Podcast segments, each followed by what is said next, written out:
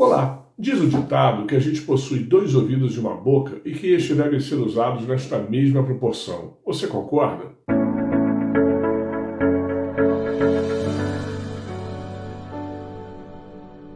Se o dito é válido para todos nós, para o vendedor localizado no salão de vendas de uma loja, é bem mais que uma verdade. É uma condição básica para o sucesso, um imperativo para demonstrar qualidade e obter sucesso.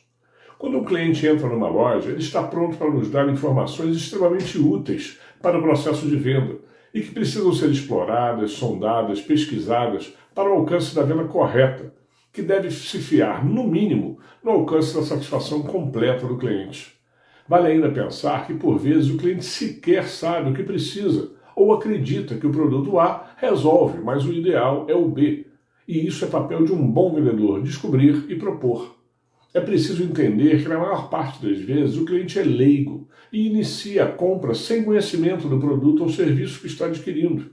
Muitas vezes com ideias pré-formadas, em premissas erradas por outras pessoas. O desconhecimento do cliente é normalmente ignorado pelo vendedor, que ora utiliza informações técnicas demais e faz com que o cliente se sinta um completo idiota, ou em outros, casos onde desconhece o produto mais ainda do que o próprio cliente, gerando momentos que se tornariam cômicos se não fossem trágicos. Cabe ao vendedor o processo de alinhamento dos desejos com as opções de vendas através de uma interação com o cliente, buscando informações ocultas, nebulosas ou ainda sequer questionadas ao cliente. Muitos vendedores insistem em falar muito sobre condições de pagamento como o único atributo de venda, mas esquece de entender detalhes importantes para o processo de satisfação do cliente, que se expande muito além do caixa da loja ou do balcão do crediário.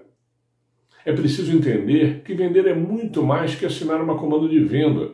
O processo de venda deve necessariamente contemplar os objetivos do cliente, seus recursos, sim, mas também suas expectativas, a sua realização, e não há forma de obter isso que não seja por meio de usar mais os ouvidos do que a boca.